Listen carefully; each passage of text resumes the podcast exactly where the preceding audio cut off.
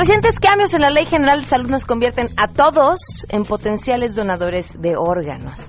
¿Qué opinan? ¿Qué hay que saber del tema que está en discusión? Con eso, de eso platicaremos el día de hoy. Además, les debemos la historia de vida de esta mujer que es impresionante. Una diseñadora brutal, espectacular y que además tiene un compromiso por hacer que el arte mexicano llegue a las, pues, ¿cómo llamarlo? A los más altos niveles y que sea de lo más destacado.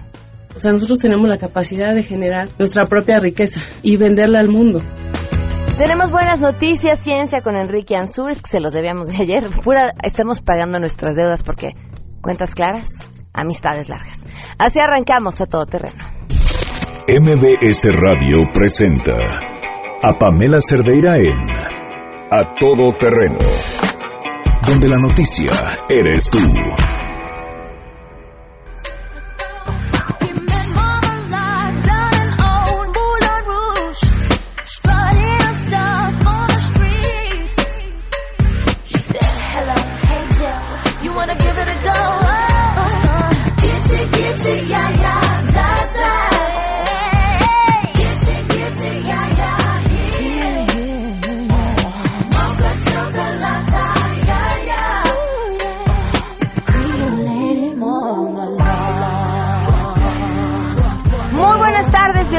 Todo Terreno. Gracias por acompañarnos en este martes 17 de abril del 2018. Soy Pamela Cerdeira. Los invito a que se queden aquí hasta la una de la tarde. Hay muchas cosas que comentar. El teléfono en cabina 5166125.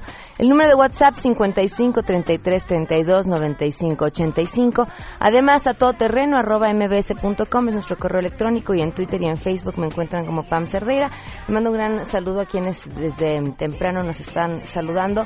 Oigan, y por cierto, este, ya no se los comenté ayer, pero desde el día de ayer en la silla rota, en el portal de la silla rota pueden encontrar eh, mi opinión.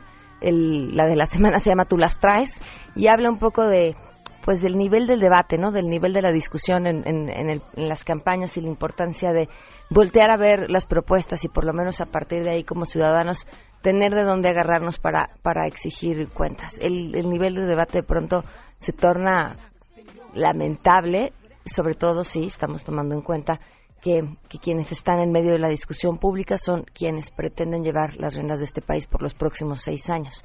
Así que a ser ciudadanos de mayor calidad para poder exigir políticos de mayor calidad. En la silla rota lo pueden encontrar y en mi Twitter también ya está ahí para que se puedan acercar a la liga y lo puedan leer y, conversemos y, y, demás. La pregunta con la que vamos a arrancar el día de hoy tiene que ver justo con el asunto de la donación de órganos estas modificaciones a la Ley General de Salud que nos convierten a todos en potenciales donadores. ¿Ustedes qué opinan? Queremos conocer tu opinión a todo terreno ¿Crees que la donación de órganos debería de ser obligatoria? Yo creo que no, porque ahora sí que es decisión de la persona, a menos que haya una ley, ¿verdad? De que diga, no, pues ya no va a ser de que quiera, va a ser obligatorio. Pues ya, aunque uno ya no quiera donar sus órganos, pero si hay una ley que diga que es obligatoriamente a fuerzas, pues no hay de otra. Pues hay que, hay que donar los órganos, pero ahora sí que ya queda en cada persona. Pero por mientras, uno puede decir que, no sé, si llega a tener algún accidente o algo, va a decir, no, pues yo quiero que, yo no quiero donar mis órganos, pues se le respeta, ¿no? Todavía. Ya cuando haya una ley, si es que que va a ser obligatorio, debe de haber una ley de que, que de ahí se amparen, de que no, pues hay una ley que dice que tus órganos ya los vas a donar aunque no quieras. Ahí sí ya, aunque no quiera uno, ¿qué podemos hacer? Pues yo, pues a lo mejor y sí. Considero que no, porque hay que respetar también las ideas de los familiares y yo creo que depende de cada quien. En parte sí estoy de acuerdo con la donación de órganos porque hay muchísimas personas a la espera de, de algo que les hace falta para vivir. Sin embargo, también hay que respetar las creencias, usos o costumbres de las demás y siempre analizar que los órganos estén al 100 para poder donarlos. Sí, yo creo que debería ser obligatorio. A todo terreno. Oigan, justamente comentando sobre este tema me estaba metiendo a Twitter para ver qué, qué había en la discusión en el momento y me encuentro con una cantidad de bots, pero, pero impresionante eh, tratando de subir el tema. ¿Cómo, ¿Cómo sabes que son bots? Bueno, porque eh, son cuentas que publican exactamente lo mismo exactamente lo mismo. El texto es diputados discutirá, discutirá reforma para donación de órganos y, y, y una imagen en la que en realidad no se ve nada, dice, la- el gráfico dice image not found o imagen no encontrada, y, pero, pero una cantidad de tweets inmensa. Bueno, está, está interesante nada más para, para observarlo y tratar de entender luego de dónde viene, se los comento y, y lo dejo ahí. Hoy se cumplen siete meses con 17 días del feminicidio de Victoria Pamela Salas Martínez.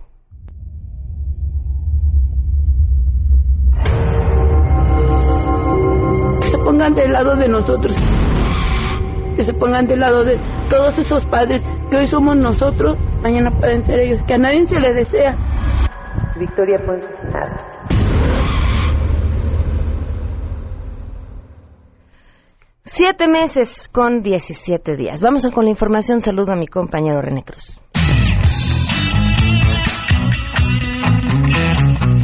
El Consejo General del Instituto Nacional Electoral aprobó el acuerdo mediante el cual los concesionarios de radio y televisión se comprometieron a transmitir los tres debates presidenciales. Durante la sesión extraordinaria de ayer lunes, el consejero Benito Nasif detalló que en el caso de Televisa, TV Azteca y Cadena 3 transmitirán los debates en sus canales de mayor audiencia y detalló que 787 medios públicos se sumarán a la transmisión. Por ello, el también presidente de la Comisión de Radio y Televisión hizo un reconocimiento a los concesionarios ya que con una mayor difusión de los debates se fortalece la emisión del voto razonado. El compromiso de los medios de comunicación de uso comercial no es menor. En democracia, los medios de comunicación desempeñan un papel importantísimo en la difusión de las distintas ofertas eh, políticas. Por ello quisiera reconocer la disposición de los concesionarios privados, pues con una mayor difusión de los debates se fortalece la emisión del voto informado y razonado por parte de la ciudadanía. Benito Nasif mencionó que los debates también podrán seguirse en Internet a través de las plataformas de Facebook, Twitter, YouTube, así como en la página del INE, con lo que se garantiza un esquema amplio de difusión, informó René Cruz González. Expertos en cambio climático y evaluación de políticas públicas llevan a cabo desde ayer lunes y hasta el próximo miércoles en la Ciudad de México el primer taller de monitoreo y evaluación de políticas de adaptación y mitigación del cambio climático. El objetivo del encuentro, donde participan 70 representantes de 17 países latinoamericanos, es mejorar las políticas climáticas en la región. De acuerdo con la Fundación Internacional y para Iberoamérica de Administración y Políticas Públicas, instancia organizadora del taller, durante estos días de encuentro se promoverá el intercambio entre los representantes de países latinoamericanos, instituciones europeas y de Naciones Unidas sobre ejemplos de éxito que existen en ambos continentes en temas como el seguimiento de la adaptación al cambio climático o los beneficios de las reformas energéticas. También se favorecerá la coordinación interinstitucional y la creación de canales de comunicación que permitan un avance en la medición, la transparencia y la rendición de cuentas en materia de cambio climático, informó Adrián Jiménez.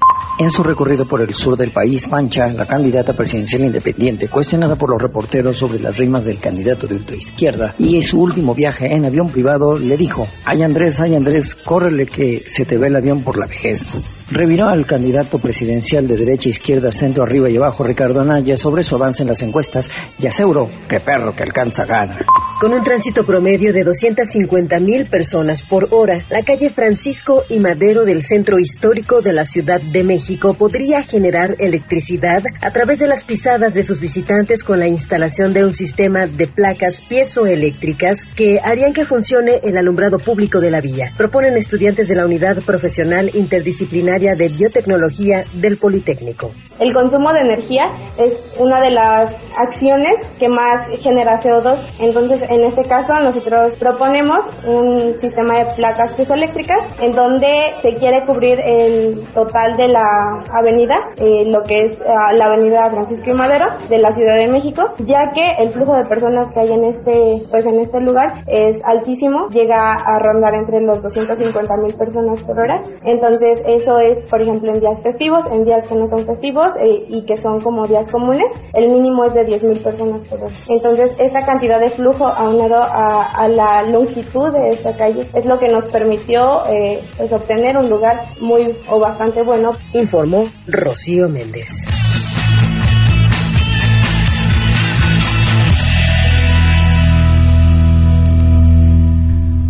12 con 11. Les recuerdo que si quieren seguir a Pancha, nuestra candidata independiente a la presidencia, que por supuesto es una parodia, pueden hacerlo en Twitter, arroba Pancha 2018 o en Facebook Pancha Presidenta. Y tenemos buenas.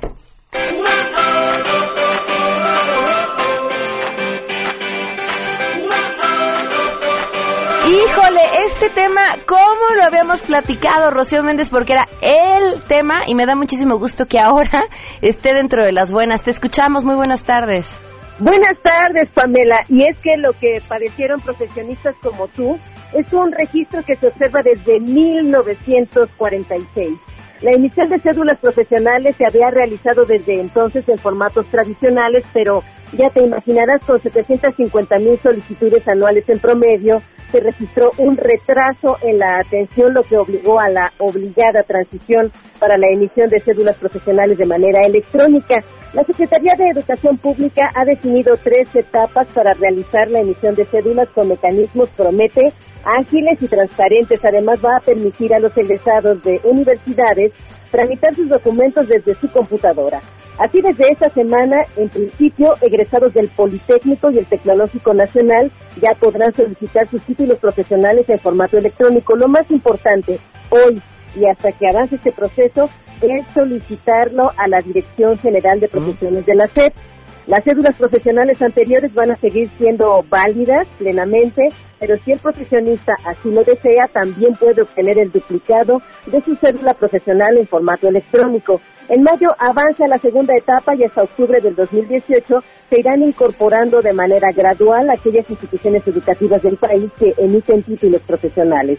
La tercera etapa comenzará a partir del primero de octubre, fecha en la cual la prestación del servicio de emisión de la cédula profesional solo será 100% en línea. Si hay dudas, pueden escribir al correo electrónico dgp.cédulaprofesional.nube.cep.gov.mx o bien marcar en zona metropolitana y Ciudad de México al 5174 8160 o bien a el número gratuito para el interior de la República 01800 839 1974. Es el reporte del momento, Pamela. Ya estoy mandando mi correo, Rocío. Muchísimas gracias. Hasta pronto. Hasta pronto. Es que era, era, era un tema, y lo platicaba hace meses con Rocío eh, en un intento de sacar una cédula que jamás saqué.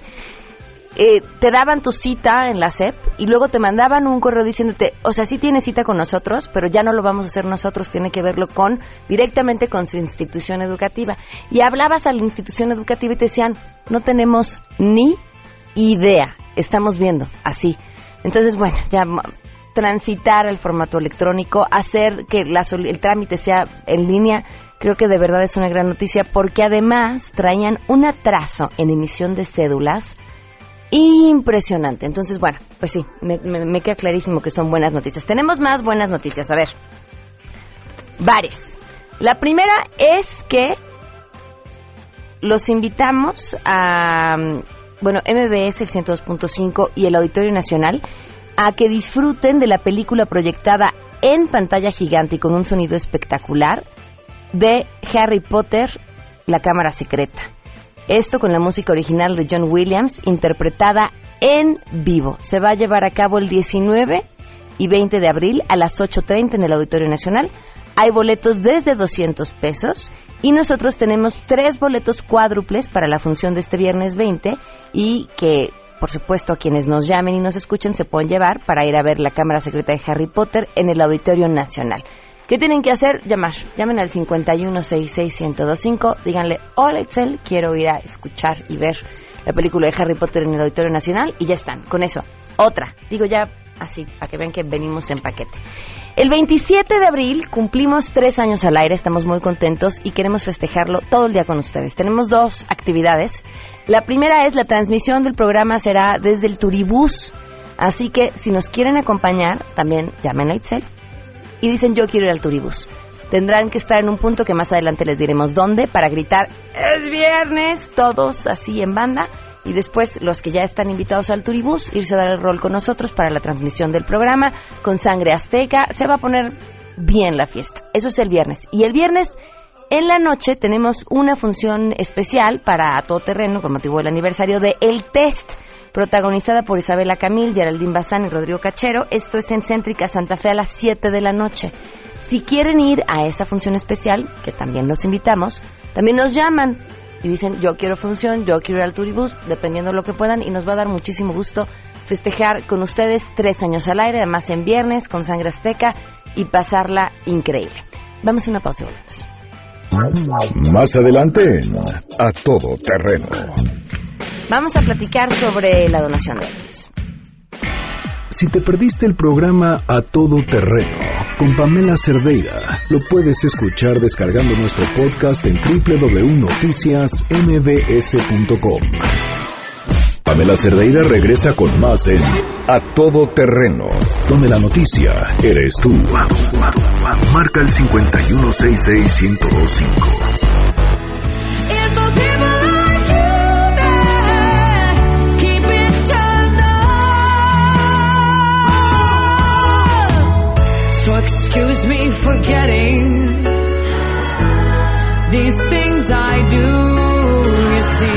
12 con 21 minutos, continuamos a todo terreno. Gracias por seguir con nosotros. Le eh, agradezco enormemente al diputado Pedro Luis Noble, secretario de la Comisión de Salud, que nos acompaña vía telefónica. Muy buenas tardes, gracias por estar con nosotros. ¿Qué tal, señor Cereiro? Con el gusto de saludarla, como siempre. Bueno, pues después de que el Senado hiciera estas modificaciones a la ley de salud, el tema hoy cae en la Cámara de Diputados, pero me gustaría si pudiera explicarle al público eh, cuáles son estas condiciones, que, cómo cambia nuestro estatus de donadores a no donadores o, cómo va a quedar. Cómo no, con todo gusto. Eh, primero comentarle que el eh, el estatus actual es el de que todo mundo, todo mundo hoy puede donar si así lo dice, si así lo dispone expresamente. La reforma consiste en que hagamos la modificación al sentido inverso. ¿Qué significa? Que hoy una persona que desafortunadamente llegue a padecer muerte cerebral pueda ser donante. Es decir, todas aquellas personas que eh, estén en condiciones de donar pueden ser donantes, no como ahora. ¿Por qué lo digo así? Porque la ley prevé de que al, haber muerte cerebral, el cuerpo está disponible para ayudarle a otras personas, a -huh. la vida, eh, donar órganos, tejidos, eh, células. Y es la bondad que tiene esta reforma como está en los países del mundo. Ahora, esto sería a menos que la persona haya expresado específicamente que no quiere que así sea. Exactamente. La reforma consiste en que eh, si alguien dice yo no quiero ser, en cualquiera de los casos, no quiero ser donante, habrá que manifestarlo en un documento, en un formulario, que la propia Secretaría de Salud, el sistema de salud, deberá de tener este instrumentado para que la población lo conozca. Y de esa forma estamos seguros de que le vamos a ayudar a muchísima gente con un gesto de eh, solidaridad, de generosidad, a regalar vida, porque eh, lo que hemos visto hasta los últimos años es de que la procuración de órganos, células y tejidos se hace con el consentimiento del el familiar del paciente que tiene ya ahora una muerte cerebral y que habrá que procurar el órgano. Pero no siempre los familiares están de acuerdo o hay, hay, conflicto entre en, esa decisión y por esa causa ahora lo que se hace es eh, que por ley todos tengamos esa condición de ser donantes presuntos salvo expreso en contrario. Ok, ¿esto eliminaría la facultad de los familiares de decidir si, en caso de que la persona no hubiera decidido absolutamente nada? Sí, definitivamente esto eh, eh, posibilita, insisto, a salvar vidas. Hoy tenemos muchos pacientes, muchísimos pacientes de, eh, que requieren de un órgano, un tejido eh, para poder mejorar condiciones de vida o simplemente sobrevivir. Eh, y hay una condición, aquí en la Cámara, en un rato más estaremos poniendo una adecuación al, al del Senado, en el sentido de que se deberá de respetar usos y costumbres de los pueblos indígenas. Sabemos que una, una cultura ancestral como la de nosotros, no puede eh, quedar subrayada por lo que disponga el legislativo. Habrá que respetar esa parte de acuerdo a lo que señala el artículo cuarto de la Constitución de la República y lo mismo en tratándose de credos, usos religiosos, deberá uno eh, ser muy respetuoso con lo que señala el 24 de la Constitución. La creencia esa queda intocada. Si él dice, por mi religión no puedo, no debe ser porque tiene esa religión y eso no, no permite que se disponga del cuerpo o que se, o que se toque el cuerpo. Bueno, son, son excepciones que tendrán en la, en la, propia ley. A ver, entonces si una persona no firmó eh, su voluntad o no dijo yo no quiero, eh, no dejó claro que no quería ser donador, pero si por su religión no podría hacerlo, automáticamente quedaría exento. Así es, hay objeción. Ok. ¿De acuerdo? ¿Qué pasa en el caso de los menores? Ah, los menores aquí eh, no hay, no, no, no aplica la norma no aplica la norma para incapaces, es únicamente para personas ya con, con capacidad legal mayores de 18 años que no tengan impedimentos, desde luego, para, para donar órganos por cuestión de salud, desde luego.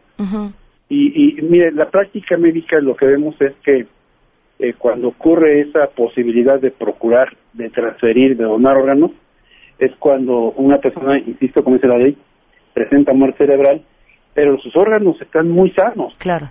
Y entonces, al tener esa condición de compatibilidad y de posibilidad de transmisión, de, del órgano, de donarlo, eh, es cuando se procura y para tal fin se sigue el protocolo que ya se conoce muy bien por los centros, el Centro Nacional y los centros estatales de trasplantes. Ahora, ¿han encontrado algunas resistencias eh, con esta propuesta? Bueno, llevamos ya más de un año construyendo tanto en Cámara como en el Senado la, la, propuesta, eh, hemos avanzado mucho, eh, los dos puntos que le comentaba, el respeto a los usos y tradiciones de los pueblos indígenas, uh y costumbres, queda intocado, donde haya una comunidad que sabemos, como, hay muchas, yo soy de Hidalgo, de la, del estado de Hidalgo, allá en la Huasteca tenemos eh, regiones, en Hidalgo está la Huasteca, está la gente Pegua, el, el, Valle del Cristal, la cultura otomí ñañú, entonces lo que se respete en esas, en esas comunidades indígenas deberá de trasladar también a la aplicación de la ley general de salud en materia de trasplantes. Y por otro lado, igual las denominaciones religiosas, las iglesias, las creencias, las eh, eh, prácticas de, fe, como lo quieran denominar cualquiera que sea, si en alguna de ellas eh, expresamente no se permite por, por el dogma, bueno, simplemente no se no, se aborda en este caso el, el, tema de la posibilidad de una procuración de órganos. Ok. Pues muchísimas gracias, estaremos atentos a, la discusión más pues, adelante. ¿Sí? más se da la votación, ¿eh? Ah, pues estaremos atentos. Muchísimas gracias. Gracias, Tornia. Hasta luego, el diputado Pedro Luis eh, Noble, secretario de la Comisión de Salud. Vamos a hablar una pausa y volvemos. Si tienes un caso para compartir, escribe a todoterreno.mbs.com. Pamela Cerdeira es a todoterreno. En un momento continuamos. Pamela Cerdeira está de regreso en A Todo Terreno. Únete a nuestra comunidad en facebook.com. Diagonal Pam Cerdeira. Continuamos.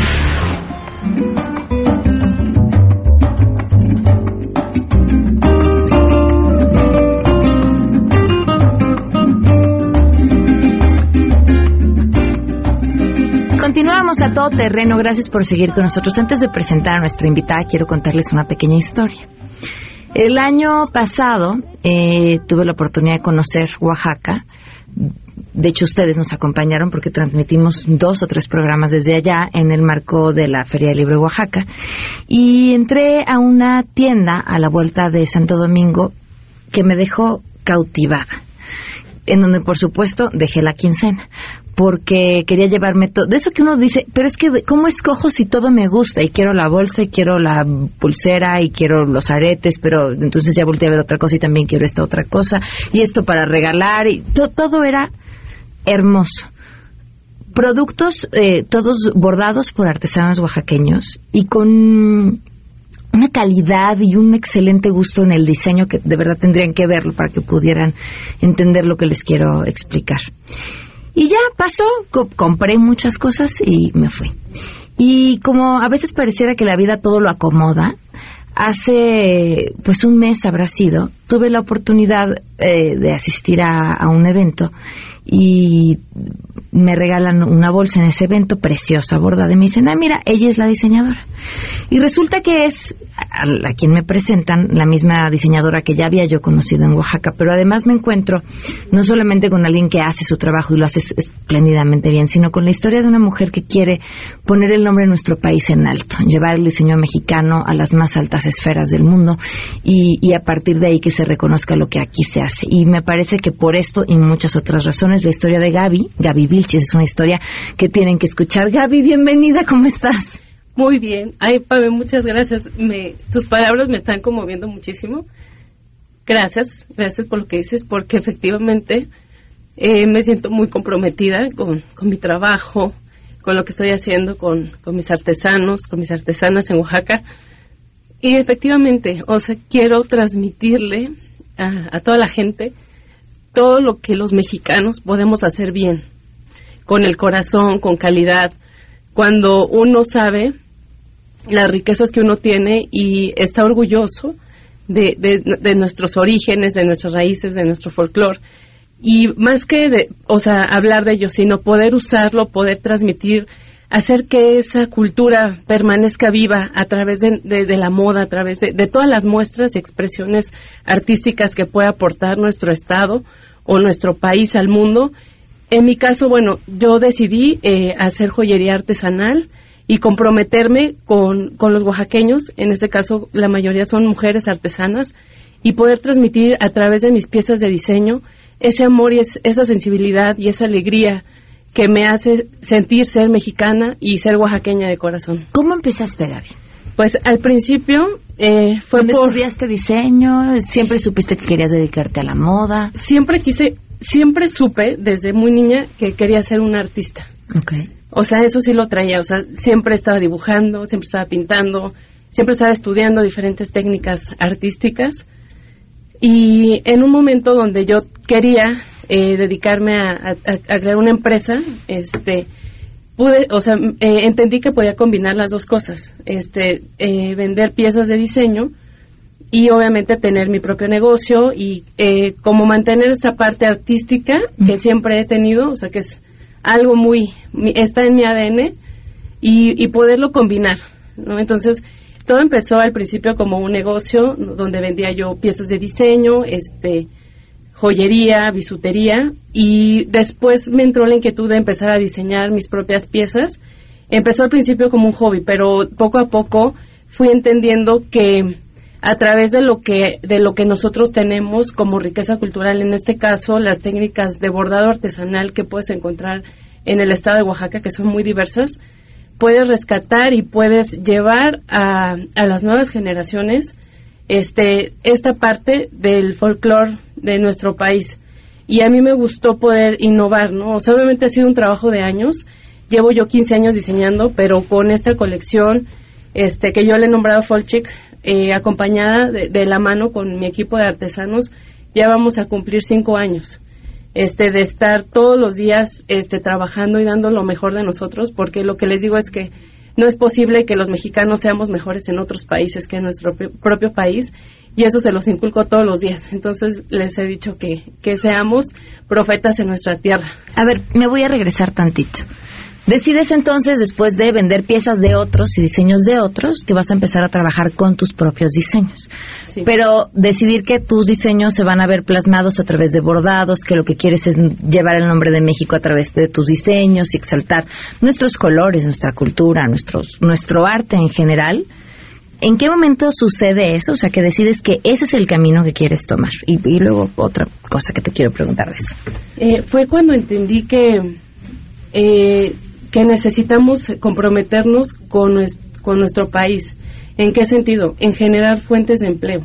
O sea, esto no lo hago ni por fama, ni por moda, ni por eh, un mero acto, o sea, superficial, lo hago por un compromiso social con mi gente, porque creo que la clave para que nuestro país eh, salga adelante es que eh, nosotros mismos aportemos ese valor agregado en nuestros productos y en las cosas que hacemos para que el dinero este se quede en nuestro país. O sea, nosotros tenemos la capacidad de generar nuestra propia riqueza y venderla al mundo. Pero eh, tenemos que, que, estar conscientes de esa parte y yo sé que no voy a cambiar eh, todo el país, pero al menos quiero aportar o hacer la diferencia. ¿Cómo empiezas a trabajar con tu grupo de artesanas? ¿Cómo? Porque además, en, este espacio hemos platicado muchas veces el tema. Eh, trabajar con artesanos implica muchísimas cosas. Eh, el, es un tema de confianza, es un tema de acercamiento, es un tema también de metodología. ¿Cómo lo consigues y cómo empezaste? Eh, lo consigo con honestidad. Eh, creo que mucha gente y muchos artesanos, que la mayor parte de la gente es indígena, se ha muchas veces sentido abusado.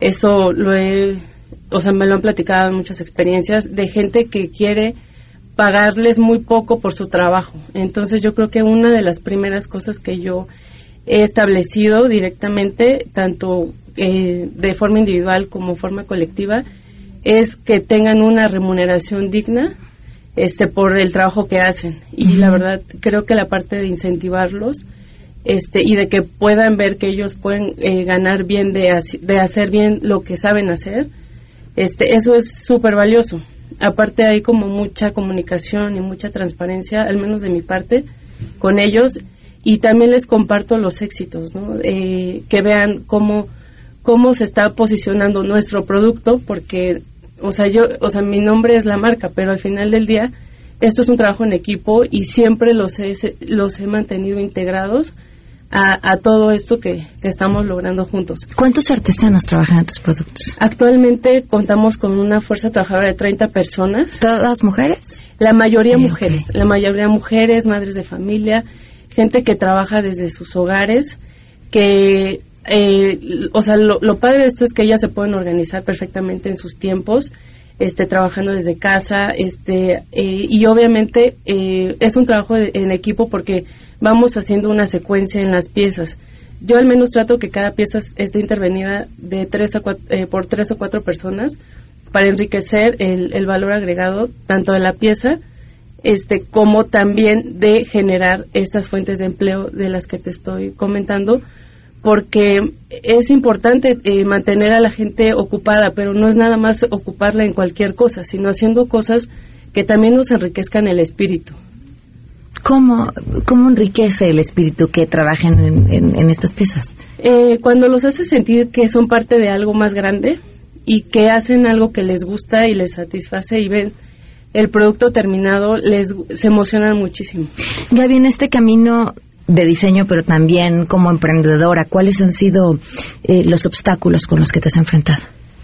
Pues mira, uno de los obstáculos más grandes es este es que la gente a veces no quiera pagar el precio por lo que valen las piezas. A veces no, no saben todo el trabajo que hay detrás, en el sentido de que a veces piensan que es una artesanía más y no quiero que se malinterprete este, este término, pero estamos trabajando con un nivel de excelencia muy alto y a veces el, el cliente a veces no lo quiere comprar, ¿no? O, no, o dice, oye, ¿por qué tan caro? O, te quiere regatear cuando yo difícilmente, o sea, eh, a la hora de negociar mis costos con, con, con las artesanas, no no es algo que yo, eh, o sea, no es algo tan negociable, me explico, o sea, porque al final de cuentas no nada más les pagas lo que están haciendo, les pagas su tiempo, su dedicación, su confianza, su lealtad, o sea, es esta parte que, que se comprometan contigo porque también yo algo que les he prometido es que mientras trabajen, o sea, eh, conmigo trabajo nunca les va a faltar, ¿no? Entonces también hay un compromiso muy alto de mi parte, o sea, porque se vendan o no las piezas, o sea, ellas saben que conmigo cuentan con un trabajo seguro. ¿A dónde quieres llegar? ¿En dónde te ves? Me veo, pues la verdad soy muy soñadora. eh, quiero seguir trabajando por por Oaxaca, por México, por llevar esto muy en alto. No tengo un límite, pero sí quiero eh, eh, que mi marca sea una marca de lujo en lo que eh, a mi ámbito o a lo que mis diseños se, se refiere. Que cuando volteen a ver mis piezas vean a México, pero que sea un símbolo o, que lo puedan igualar con, con, con armonía, con diseño, con belleza y que puede estar compitiendo con cualquier pieza de diseño a nivel internacional. O sea, que, que podemos sentirnos orgullosos de lucir algo que está hecho en México en cualquier parte del mundo y que aparte nos haga sentir orgullosos. Al público que nos está escuchando, les vamos a compartir a través de redes algunas fotografías, pero quiero narrarles cómo viene Gaby el día de hoy. Trae una chamarra de mezclilla eh, azul marino, con unos bordados espectaculares, todos distintos. En las mangas trae flores de diferentes colores, en los puños, ¿cómo, cómo le llamas a esto? Como un cintillo, también con flores, pero con colores distintos que lo hacen resaltar. A los costados trae unas calacas, ¿es la forma correcta de llamarlo? Sí.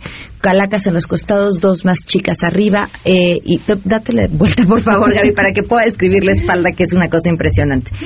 En la espalda una calaca inmensa, por supuesto, rodeada de unas flores bellísimas bordadas. La misma calaca en sí ya es una obra de arte, eh, porque la, está rellena de colores, de figuras, de, pues, bueno, podría contar una historia entera, solo lo que trae la calaca en la espalda.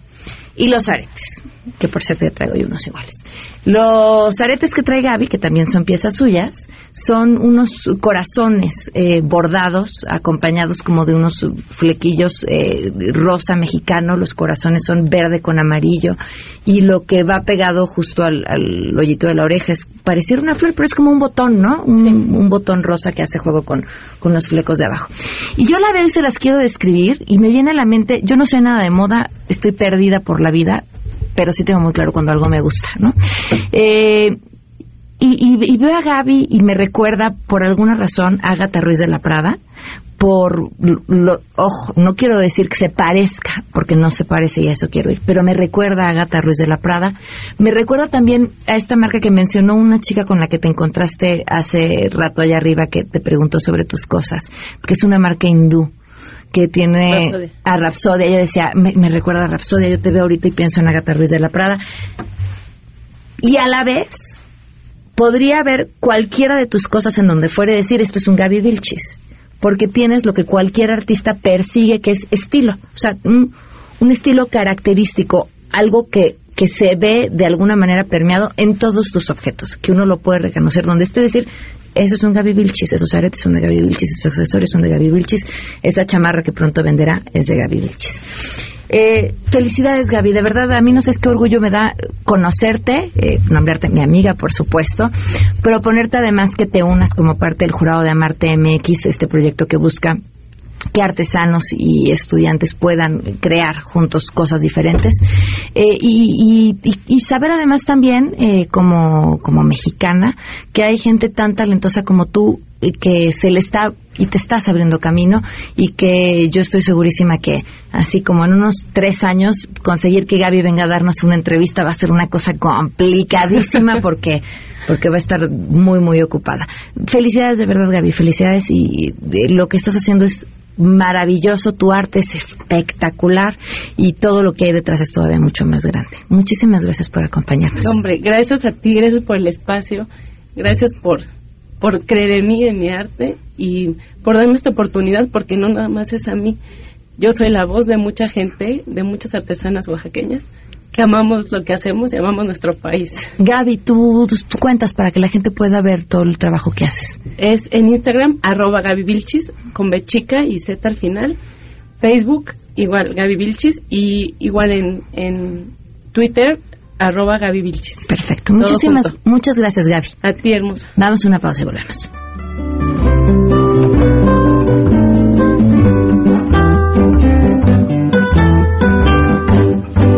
Esas tus miradas de fulgor extraño, esas tus sonrisas de color de rosa, siempre me fascinan, aunque me hacen daño, porque eres tan linda como desdeñosa. Si te perdiste el programa A Todo Terreno con Pamela Cerdeira, lo puedes escuchar descargando nuestro podcast en www.noticiasmbs.com. Estamos de regreso. Síguenos en Twitter, arroba Pam Cerdeira, Todo Terreno, donde la noticia eres tú. Continuamos.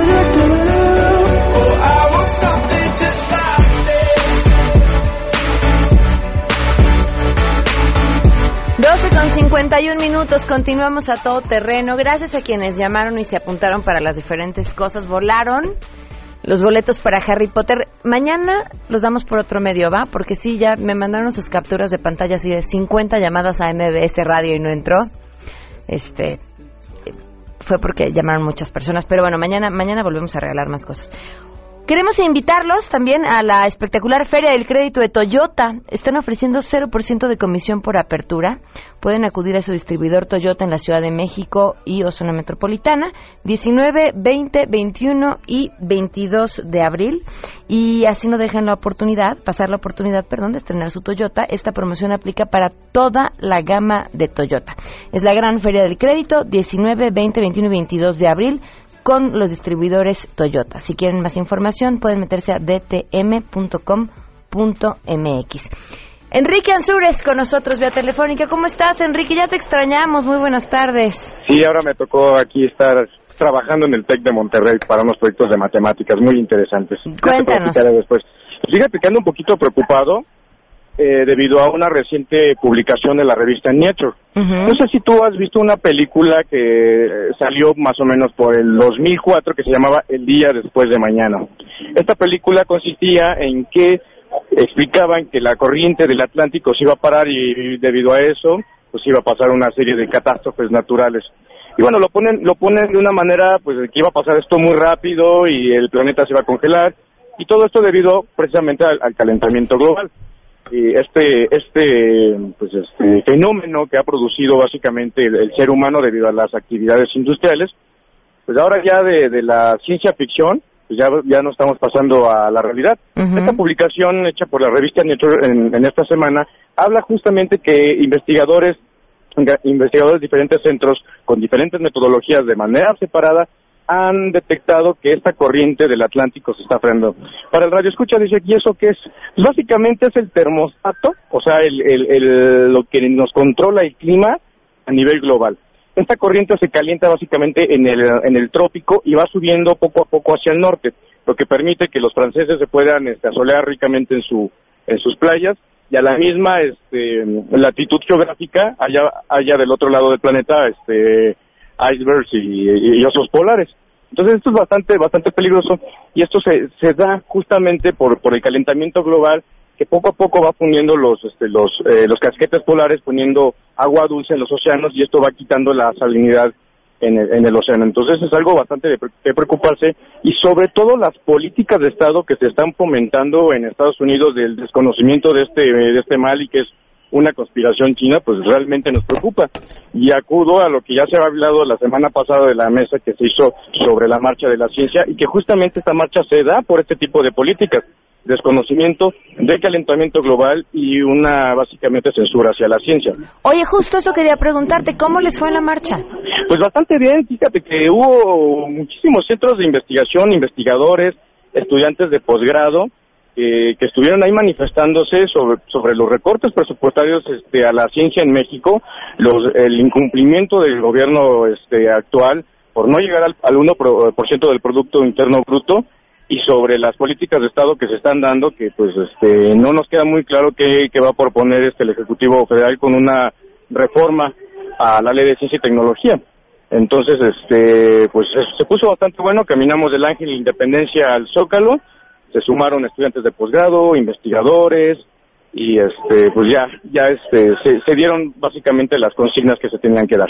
Muy bien, pues estamos al pendiente de todo lo que suceda con esta organización entre tantas eh, bueno en esta grande comunidad científica en nuestro país y como dices no quitar el dedo del renglón también para los que vienen. Exactamente, porque ningún candidato ha ha, este, ha dado una postura referente al desarrollo científico, tecnológico e innovación en el país y si va y si van a componer todo el daño que han hecho en el sentido de que han estado han estado recortando el presupuesto de una manera pues bastante bastante grosera verdad claro. Les pongo la información en mi Twitter arroba Enrique Ansúrez sobre mm, sobre este este este problema del, del de, que se está dando en en el Océano Atlántico si a los radioescuchas les interesa. Perfecto, tu Twitter es arroba Enrique Ansures. Arroba Enrique Ansures. Muchísimas gracias Enrique, que estés muy bien. Es un placer. Hasta luego. Oigan, ya les puse además en Twitter también la fotografía que me pidieron de la chamarra de Gaby Vilchis para que la puedan ver. Nos vamos, gracias por habernos acompañado. Mañana miércoles los espero a las 12 del día en A Todo Terreno. Se quedan en Mesa para Todos y que tengan un excelente martes. Soy Pamela Cerdeira.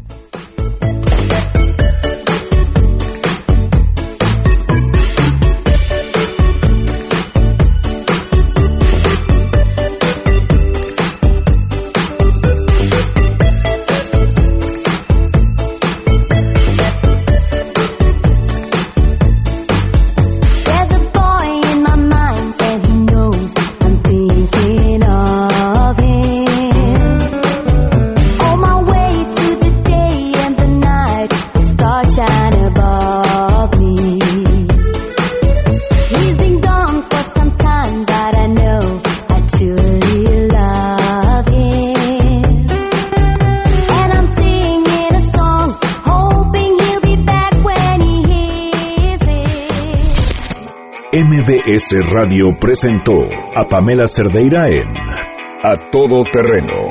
Te esperamos en la siguiente emisión, A Todo Terreno, donde la noticia eres tú. MBS Radio, en entretenimiento, estamos contigo.